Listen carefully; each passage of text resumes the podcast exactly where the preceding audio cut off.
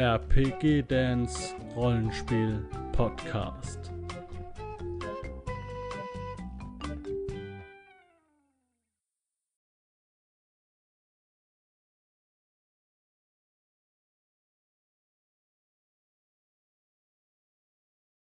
Ähm, Talismane sind hier ein ganz starkes Ding. Ähm, das ist dann nochmal so ein extra Gegenstand, den müsst ihr euch auch also erkämpfen. Also den, ich glaube, einen hat man irgendwie, da muss ich jetzt nochmal, äh, mächtige Artefakte, Stoff und Geschichte verwoben, blablabla. Bei der Charaktererschaffung kann man sich einen auswählen. Ja, gut. Also, und die sind auch richtig mächtig, ne? Die haben halt viele Fähigkeiten und so weiter, wie jetzt hier der Antwortschlüssel. Du kannst einfach jedes Schloss ignorieren, das einen Schwierigkeitsgrad niedriger als dein, dein Diebeskunst oder Wille oder Handwerk nach Ermessen der SL, kommt immer drauf an, was der Spieler da macht, besitzt. Und das ist halt schon mal mächtig, ne? Oder du erhältst plus zwei auf Öffnen von schwierigen Schlössern. Und plus zwei Empathie, wenn du einen Vorteil erschaffst, der sich auf dein Geheimnis der Paradoxon bezieht. Und das kostet natürlich Fate-Punkte. Ja? Ist klar. Ne? Wenn ihr das einsetzt, dann benutzt ihr Fate-Punkte. Auch wieder hier seht mal diese, diese, das ist so, die Zeichnung, wie nennt man das denn? Pastellfarben? Sind das Pastellfarben? Also wie, wie so Öl, wie, wie so Zeichnungen auf Leinwand. So, das habe ich gesucht. Ja. Ich wollte aber nicht mehr drauf eingehen. so, Meilensteine äh, sind hier ein bisschen anders geregelt, aber es ist auch nicht wahnsinnig äh, anders. Also es soll mehr Meilensteine geben, ja, auch so ganz kleine und Kleinstmeilensteine. Ähm, um halt äh, zu zeigen, hier, wir habt jetzt Abschnitte geschafft. Ähm, so, Tempo, das ist jetzt uninteressant. So, das Spiel leiten. Ja, gut. Ähm, das ist wieder Standard. Ja, das muss auch rein. Ähm, das ist klar. Da möchte ich jetzt auch nichts zu sagen. Das finde ich ein bisschen doof.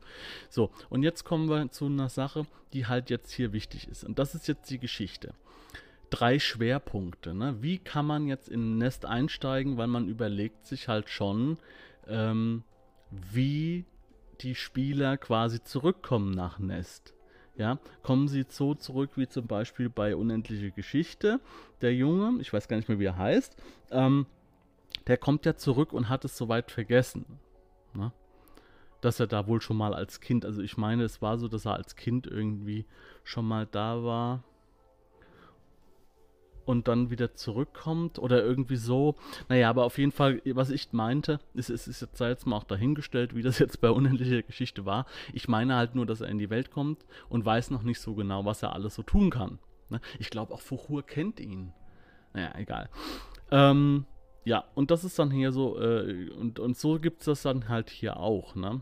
Zum Beispiel das Heldentum. Ja. Ähm, die Spielercharaktere kommen zurück, sind halt bekannt und sind Helden und äh, sind bekannt und äh, können vielleicht auch eine Quest fortsetzen, ja, äh, die sie quasi aufgehört haben, als sie irgendwann als Kind dann nicht mehr gesagt haben, wir gehen jetzt in unsere Fantasie spielen sozusagen, ja. Ähm, dann gibt es die Erlösung. Ähm, dies ist eine dunklere und differenzierte Sicht auf die Quest. Der Spielercharakter, die Spielercharakter sind nicht nur Helden des Landes, sie sind auch die es in Gefahr gebracht haben. Also das ist jetzt so die Geschichte. Sie, also Heldentum, sie kommen natürlich und besiegen einen Bösewicht. Ähm, Erlösung ist, sie kommen und ähm, haben zum Beispiel äh, irgendein Portal geöffnet, als sie das letzte Mal da waren und äh, weil, weil sie den Gegner da reingestoßen haben, aber durch das Portal kommen jetzt irgendwelche Feinde. Und dann gibt es noch die De Dekonstruktion, so wird es hier genannt. Das ist der bedrückendste Schwerpunkt. Ähm, Oldschool Fantasy Balgerei wird es hier genannt. Ähm, so. Jetzt muss ich mal schauen, was habe ich bei Dekonstruktion noch aufgeschrieben? Spielercharakter sind eingeschlossen, müssen kämpfen. Äh, Bedrohung geht nicht von Spielercharakteren aus, beziehungsweise hat nichts mit ihnen zu tun. Also sie kommen auch nur rein und haben damit jetzt nichts zu tun, sind aber gefangen in der Welt und müssen sich so ein bisschen wieder frei äh, kämpfen. Ähm, und die Fähigkeiten oder einige Fähigkeiten aus dem echten Leben sind halt auch wichtig. Ja. Ähm, das ist jetzt zum Beispiel eine Geschichte, zum Beispiel bei, was ich jetzt meinte mit die unendliche Geschichte, die Fähigkeiten, die er so in der echten Welt hat, sind da eher uninteressant. Da kommt in, in der unendlichen Geschichte kommt es eher dann auf seinen Aurin an und auf sein Köpfchen und so weiter. So, ja, wie gesagt, wenn jetzt zum Beispiel ein Spieler ein Soldat war oder ein Arzt, ne, das ist schon wichtig, ja. Und wenn er ein Soldat war und ist ein Scharfschütze, äh, kann er das natürlich auch benutzen. Und es ist immer so, ähm, dass ein Charakter, wenn er nach Nest kommt, auch einen Gegenstand dabei hat, den er irgendwie gerade gebraucht hat. Ne? Ähm, jetzt muss ich nur aufpassen, dass wir, dass wir da nicht, ja, muss ich aufpassen, weil es geht, das Buch ist ein bisschen anders aufgebaut als die anderen äh, Szenarien. Ähm, die anderen Abenteuerwelten, das geht dann in so ein Abenteuer über. Und ähm, das bedeutet, äh, dass, also quasi das erste Abenteuer, was hier drin steht, ist aber auch erklärenderweise ein ähm, Tutorial, nenne ich es jetzt mal. So, so, eine, ja, so ein Erklärungsabenteuer auch so ein bisschen. Ne? So, ja, dann kommen wir äh, zur Beschreibung der großen Fürsten. Und es soll so sein, dass äh, in dem Abenteuer, was dann später kommt, einer dieser drei Fürsten quasi auftaucht. So, und das so muss man dann auswürfeln. Ähm, ich will gerade mal, mal gucken, was ich da noch geschrieben habe. Dennis. Äh, eigentlich eine kleine. Ja, okay. Also, wir haben jetzt einmal hier den Tyrann, das ist eine mächtige Kriegerin. Ähm, diese typische Geschichte, wir greifen an und nehmen alles ein. Ähm, das ist eine, ach ja, genau, das ist der, der Clou da dran ist, dass es halt eine ehemalige Heldin ist, also ein, ein Mädchen oder ja, ein Mädchen, ähm, das nie wieder zurück in die richtige Welt gegangen ist. Wahrscheinlich liegt die irgendwo im Koma oder so. Muss man sich auch überlegen, ne? was macht man dann? So, dann haben wir hier der Nachtherr.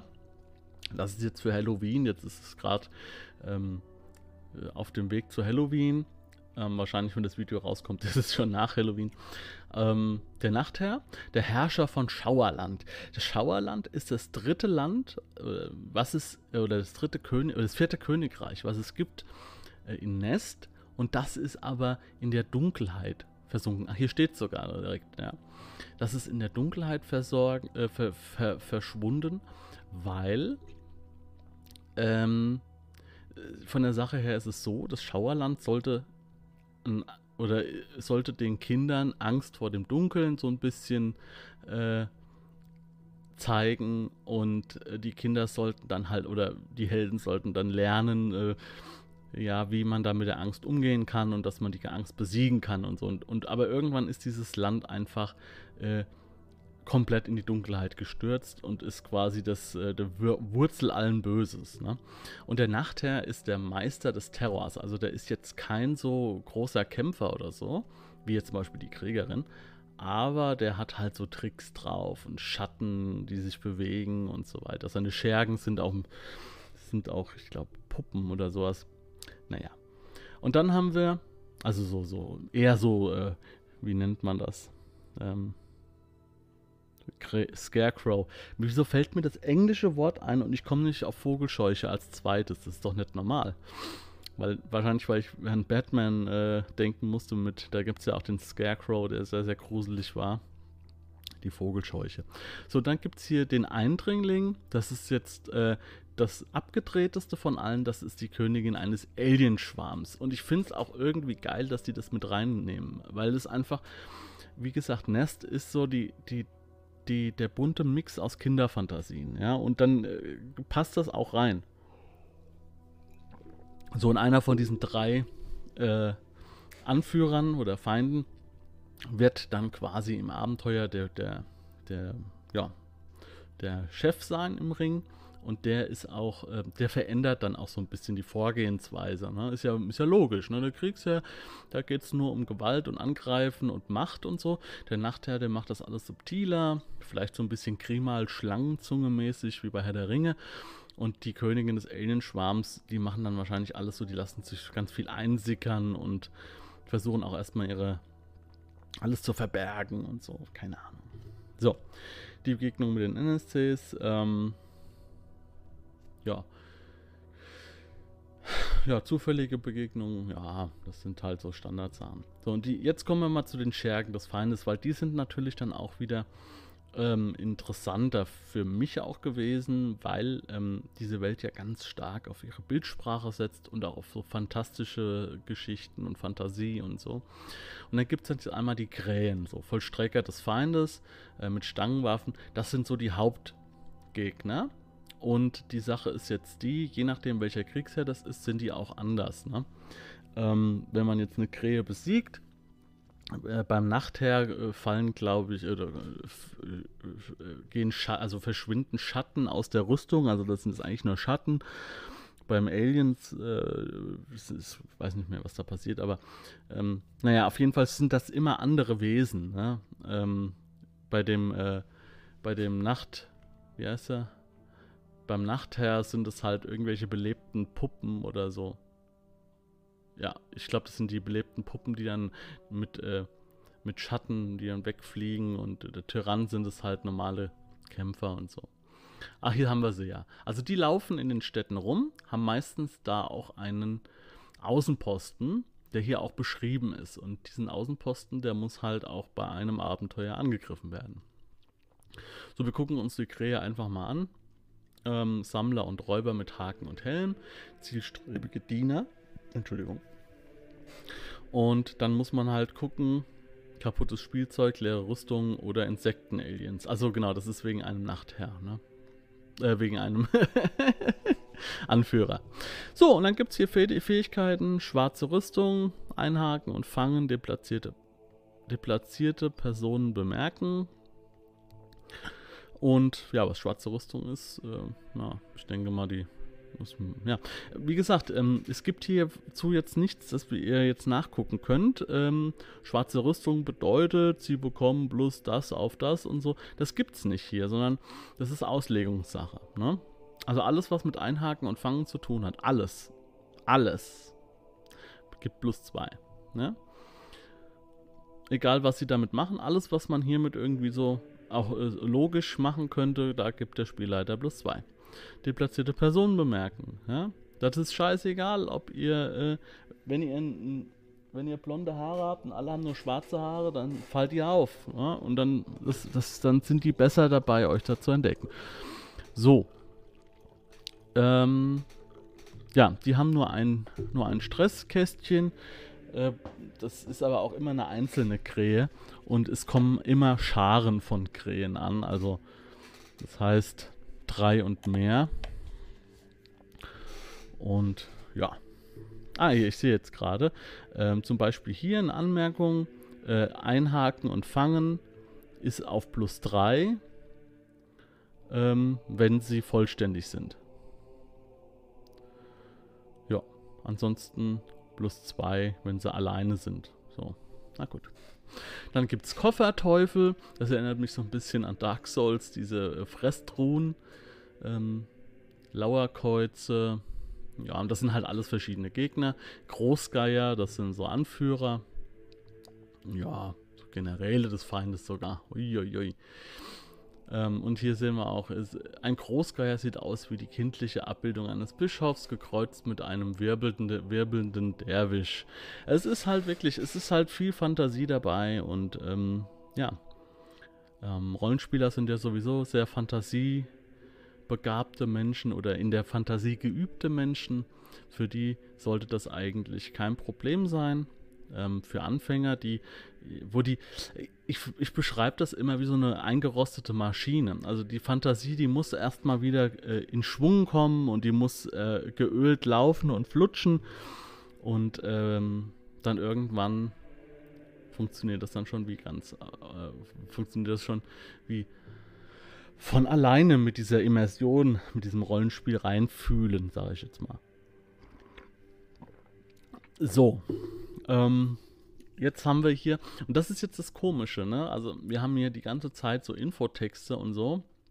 Und dann haben wir hier ein paar Werte und so, also so quasi ein kleines Bestiarium, ganz kleines. Und dann geht es jetzt hier los, Eskalation der Begegnung. Ich so, was, wieso? Ähm, hier wird jetzt werden verschiedene Stufen erklärt. Ne? Also je nachdem, wie bekannt, es ist ja so, ähm, das ist auch eine coole Idee oder ein cooler Gedanke. Ähm, die Spieler sind überhaupt nicht der Mittelpunkt. Die können doch da langlaufen und die gegnerischen äh, oder die Feindkräfte interessieren sich einfach nicht für unsere Helden. Warum auch? Das sind einfach nur Passanten, ja.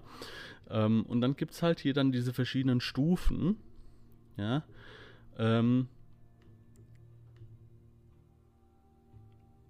ähm, oder kommt das jetzt erst später noch? Kommt das erst später noch? Weil hier ist es jetzt schon. Ach so, hier, ab hier beginnt schon das Abenteuer. Okay. Nee, ähm, habe ich jetzt irgendwo hatte ich das gelesen. Oder war das gar nicht hier im, im in diesem Abenteuer? Dass die, doch, das habe ich gelesen. Ach, das kommt, glaube ich, hier im Abenteuer vor. Okay, äh, das kommt hier im Abenteuer vor. Je nachdem, wie bekannt die Helden sind, reagieren die äh, Krähentrupps und so weiter auch ganz anders auf die Helden. Ne? Aber das ist was eine, das ist eine andere Geschichte, da kommen wir dann im nächsten Video dazu. Das hier ist jetzt hier die Eskalation. Ähm, die Helden können sich wahrscheinlich aus der Situation herausreden. Ach nee, das ist es doch. Mein Gott, ich muss nur einfach mal ein bisschen lesen. Entschuldigung, Leute.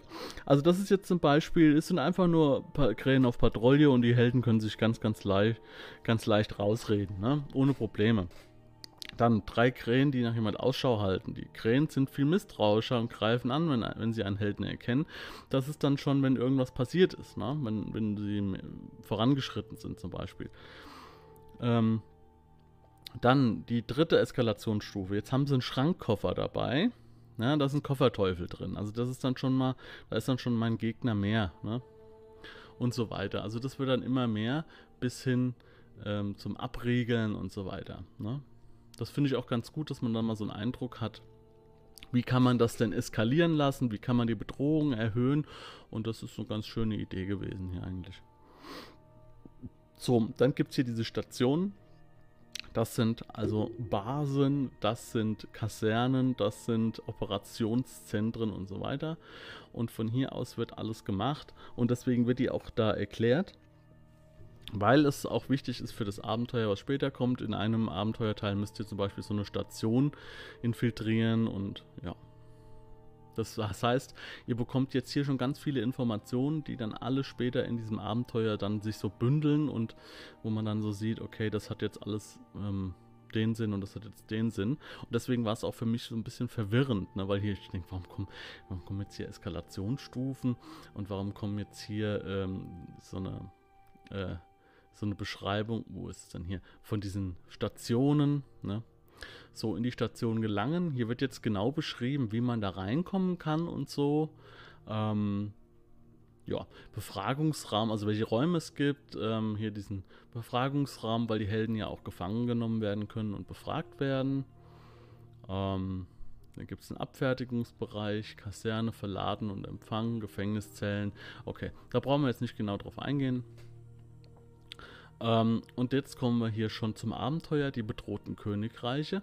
Und alles, was wir jetzt in 38 oder in, ja, in 38 Seiten gelernt haben, fließt jetzt auch hier mit ein und wird hier dann quasi in eine Reihe gebracht. Das schauen wir uns dann im nächsten Video an.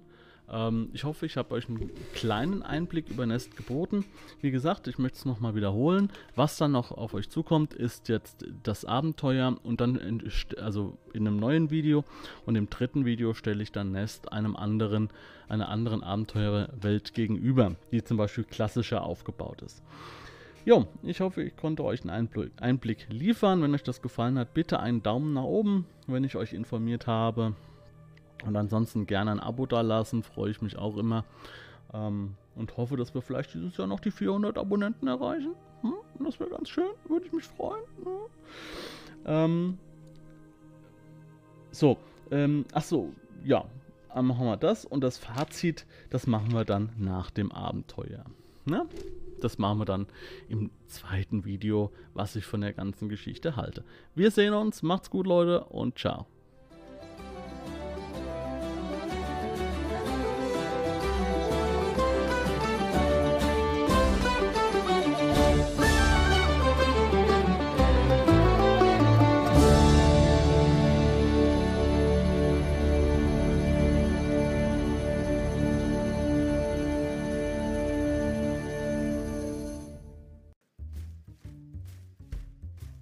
Falls dir dieser Podcast gefallen hat und du Interesse an Pen and Paper Rollenspielen wie Midgard, Fate oder DSA hast, dann schau dir mal meinen Kanal auf YouTube an.